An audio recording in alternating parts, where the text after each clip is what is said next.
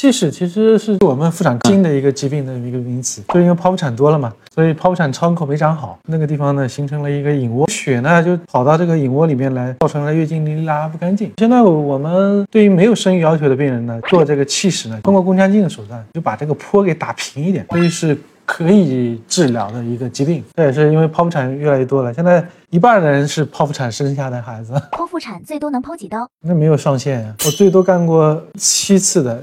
因为外国人在协和那个时候国际部，但是手术这个事情呢，越少越好嘛。你做一次就会粘连，到第七次的时候找不着那个缝隙了，负损伤的机会就大。我一一直认为自然分娩是一个最合理的。